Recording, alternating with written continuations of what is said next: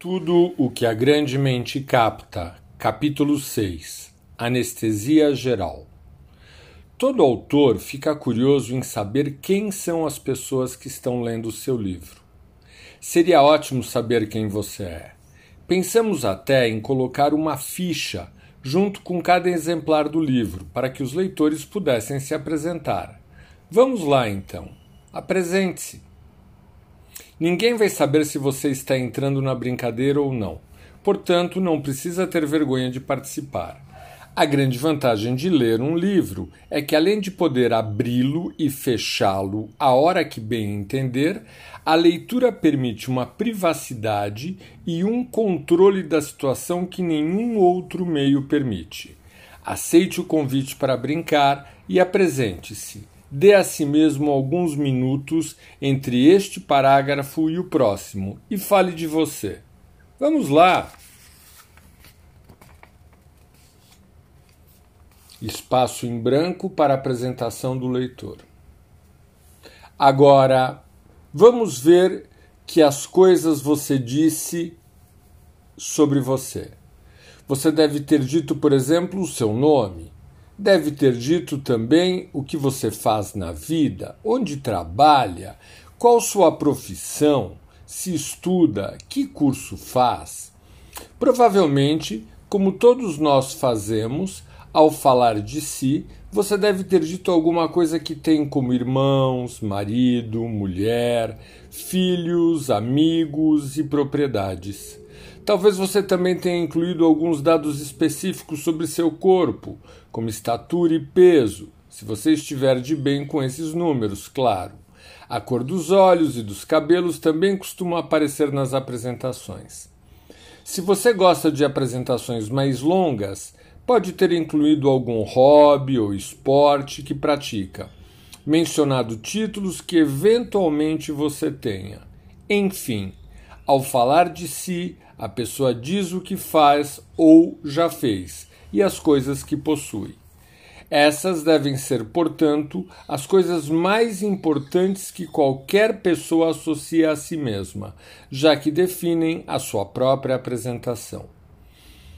Curiosamente, excetuando-se os dados físicos, todas as coisas que a pessoa faz ou tem são passíveis de perda Pode-se perder a casa, o emprego, o irmão, o namorado, pode-se perder o título, a possibilidade de praticar o hobby, a casa na praia.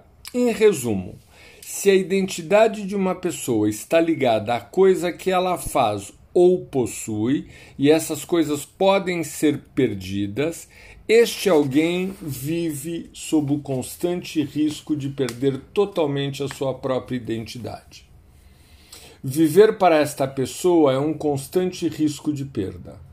Isto pode parecer uma brincadeira de lógica, um exercício teórico, mas não é o que a realidade tem mostrado. O famoso crack da Bolsa de Nova York em 1929 é um dos exemplos mais marcantes deste fato. Da noite para o dia, gente que tinha uma vida financeira estável, posição invejável, perdeu todos os bens e foi chocante o número de suicídios que este fato gerou. Imagine um banqueiro poderoso, famoso, milionário, que perde todos os bens do dia para a noite. Se ele embasou sua identidade, seu eu, nessas posses, e todas as posses se foram, o eu deixou de existir. O suicídio é a concretização no plano real de algo que já aconteceu interiormente. Esse homem já não existe mais sem seus bens. Associar a existência à propriedade ou retenção de posses é viver sob a constante ameaça de deixar de existir ainda em vida. Só que, obviamente, as pessoas não têm consciência disso o mundo seria um sanatório geral, cheio de gente com medo de perder o que tem. Existe um mecanismo que faz com que se esqueça essa constante ameaça de perder o que se tem, e esse mecanismo é exatamente o adormecimento. Vamos falar de um exemplo mais claro. Lúcio é um homem apaixonado por sua mulher Ana. Ana é a sua razão de viver. Ana é tudo para ele, como ele mesmo costuma dizer. Mas há algum tempo Ana já não ama Lúcio. Ele não quer acreditar nisso, ele não quer encarar esse fato. Por que assumir conscientemente que Ana não o ama, mas seria perder tudo o que ele tem? Casamento, os filhos, a casa, o amor, a paixão, tudo. Seria perder sua própria identidade.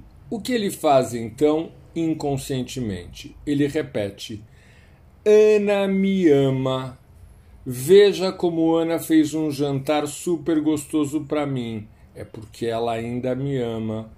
Outro dia Ana ficou com ciúmes de mim, sinal que ela me ama. Eu sei que Ana saiu com alguns amigos outro dia. Ela disse que foi legal, que muita gente perguntou por mim. Ela se lembrou de mim. É porque ela ainda me ama. E Lúcio repete a si mesmo: Ana me ama, Ana ainda me ama como numa ladainha, como num acalanto, como numa canção de ninar, como um mantra, hipnoticamente, monotonicamente, porque a repetição nos faz adormecer. Não é à toa que a sabedoria popular recomenda contar carneirinhos para adormecer. É a repetição. Um carneirinho pulando cerca, dois carneirinhos pulando cerca, três carneirinhos pulando cerca, que nos faz adormecer.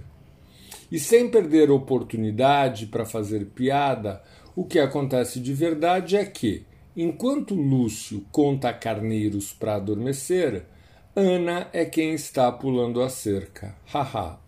a repetição é a forma mais simples de se aplicar anestesia geral. A mulher que só reclama, reclama, reclama também está se anestesiando. A reclamação repetida é a chamada ladainha, porque ladainha é aquela reza repetida que praticamente nos leva ao transe. O transe, em todos os ritos e religiões, baseia-se em repetições de sons, gestos, danças, movimentos. O transe também é um adormecimento. E o adormecimento é um mecanismo geral de todas as pessoas, incluindo eu e você. Em última instância, nem Lúcio, nem você, nem eu, ninguém quer sofrer. E uma das melhores maneiras de não sofrer é anestesiar-se. Anestesia quer dizer exatamente isso: não sentir. Podemos até lembrar outro dito popular: o que os olhos não veem, o coração não sente. Assim, quando não queremos magoar nosso coração, tudo o que temos a fazer é não ver. E qual a única coisa que se deve fazer para não ver? Acertou. É fechar os olhos. E fechar os olhos é o primeiro passo para adormecer.